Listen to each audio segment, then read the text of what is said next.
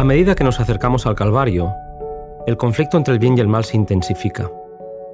Hoy, previsiones de la cruz.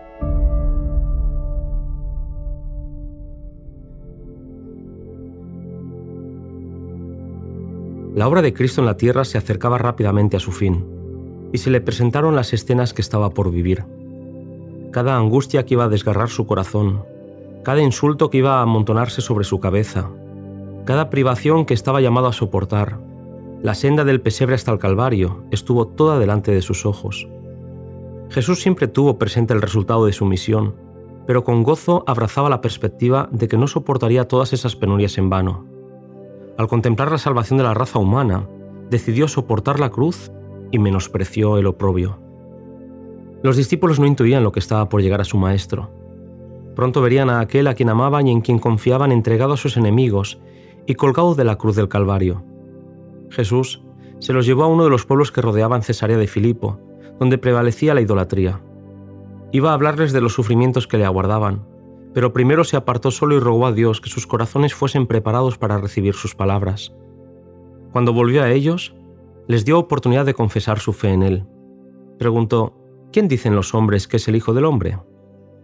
Con tristeza, ellos tuvieron que admitir que la gente estaba dispuesta a aceptarle como profeta, pero no como Mesías. Jesús hizo entonces una segunda pregunta relacionada con los discípulos mismos. ¿Y vosotros? ¿Quién decís que soy? Pedro respondió, Tú eres el Cristo, el Hijo del Dios viviente. Desde el principio Pedro había creído que Jesús era el Mesías. Otros se habían separado de Jesús al ver que no ocuparía el trono de David, pero Pedro y sus compañeros no se desviaron de su fidelidad. Aunque no veían con claridad el camino y distaban de comprender la misión de Cristo, Pedro había expresado la fe de los doce. A pesar de la fuerte influencia que la tradición ejercía sobre ellos, la luz del Espíritu brilló sobre ellos con poder y pudieron ver la gloria del Hijo de Dios. Así se lo dijo Jesús a Pedro, Bienaventurado eres, Simón, hijo de Jonás, porque no te lo reveló carne ni sangre, mas mi Padre que está en los cielos. La verdad que Pedro había confesado es el fundamento de la fe del creyente. Jesús continuó, Mas yo también te digo que tú eres Pedro, y sobre esta piedra edificaré mi iglesia, y las puertas del infierno no prevalecerán contra ella. La palabra Pedro significa piedra, canto rodado. Pedro no era la roca sobre la cual se fundaría la iglesia. Las puertas del infierno prevalecieron contra él cuando negó a su Señor con imprecaciones y juramentos. La iglesia fue edificada sobre aquel contra quien las puertas del infierno no podían prevalecer. Porque nadie puede poner otro fundamento que el que está puesto, el cual es Jesucristo. Moisés, al igual que el salmista y el propio Isaías, habían identificado la roca de la salvación de Israel. El propio Pedro aplicó estas profecías a Jesús si habéis gustado y probado que es bueno el Señor, acercándoos a Él como a piedra viva, rechazada en verdad de los hombres, mas para con Dios, escogida y preciosa, vosotros también como piedras vivas sois edificados en un templo espiritual. Cristo fundó su iglesia sobre la roca viva. Esa roca es Él mismo, su propio cuerpo quebrantado y herido por nosotros.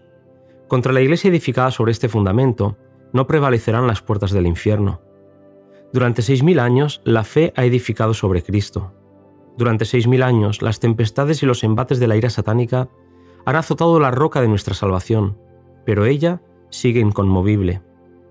Pedro había expresado la verdad que es el fundamento de la fe de la Iglesia, y Jesús le honró como representante de todo el cuerpo de los creyentes. Él dijo, A ti daré las llaves del reino de los cielos, y todo lo que ligares en la tierra será ligado en los cielos, y todo lo que desatares en la tierra será desatado en los cielos. Esas llaves son las palabras de Cristo. Es la escritura que tiene poder para abrir y cerrar el cielo, ya que declaran las condiciones bajo las cuales los hombres son recibidos o rechazados.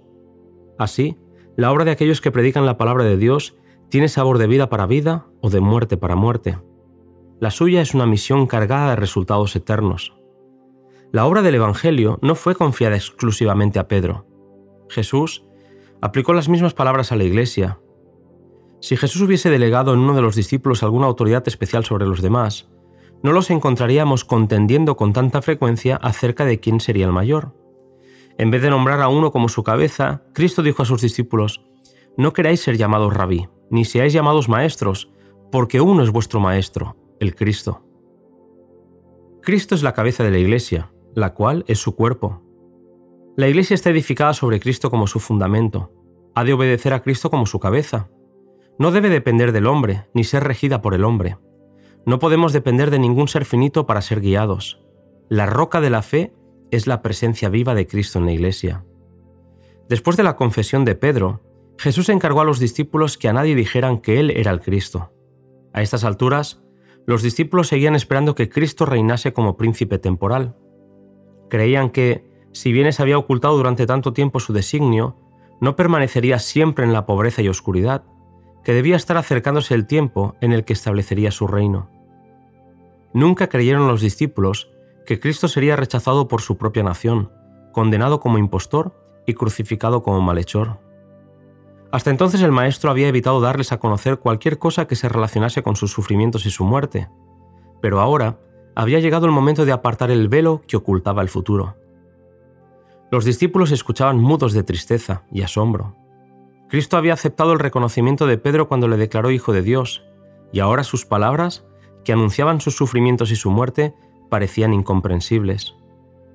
Pedro no pudo guardar silencio, se asió de su maestro como para apartarlo de su suerte inminente, exclamando, Señor, ten compasión de ti, en ninguna manera esto te acontezca. La actitud de Pedro no recibió elogio por parte de Jesús. Su actitud no ayudaba ni consolaba a Jesús ante la prueba que le esperaba. No concordaba con el plan de Dios ni con la lección de abnegación que constantemente Jesús presentaba a sus discípulos. Pedro no deseaba ver la cruz en la obra de Cristo, y su actitud le hizo recibir una de las más severas reprensiones que jamás salieran de labios del Maestro. Quítate de delante de mí, Satanás, me eres escándalo, porque no entiendes lo que es de Dios, sino lo que es de los hombres. Detrás de las palabras de Pedro seguía estando la misma tentación desesperada del enemigo, que quería evitar la cruz a toda costa. Por esa razón, las palabras de Cristo fueron pronunciadas no a Pedro, sino a aquel que estaba tratando de separarle de su Redentor. Quítate delante de mí, Satanás, no te interpongas más entre mí y mi siervo errante. Déjame llegar cara a cara con Pedro, para que pueda revelarle el misterio de mi amor. Fue amarga la lección que Pedro tardó tanto en aprender. La senda de Cristo en la tierra tenía que pasar por la agonía y la humillación. El ejemplo del Maestro es una lección para sus seguidores. Si alguno quiere venir en pos de mí, niéguese a sí mismo y tome su cruz cada día y sígame. Para los discípulos sus palabras, aunque vagamente comprendidas, señalaban su misión a la más acerba humillación, una sumisión hasta la muerte por causa de Cristo. El Salvador no podría haber descrito una entrega más completa. El amor hacia las almas por las cuales Cristo murió significa crucificar al yo. El egoísmo es muerte. El que es hijo de Dios es uno con Cristo en su plan de misericordia y sale con él a buscar y salvar a los perdidos. El cristiano ha de comprender siempre que se ha consagrado a Dios y que en su carácter ha de revelar a Cristo al mundo.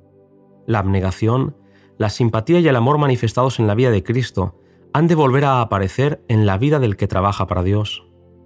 Ya estaban viajando por la ribera del mar de Galilea hacia la ciudad donde todas sus esperanzas quedarían destrozadas. No se atrevían a reprender a Cristo, pero conversaban entre sí en tono bajo y pesaroso acerca de lo que sería el futuro. Aun en medio de sus dudas, se aferraban al pensamiento de que alguna circunstancia imprevista podría impedir la suerte que parecía guardar su Señor. Así, se entristecieron y dudaron, esperaron y temieron durante seis largos y lóbregos días. Hasta aquí el resumen de este capítulo.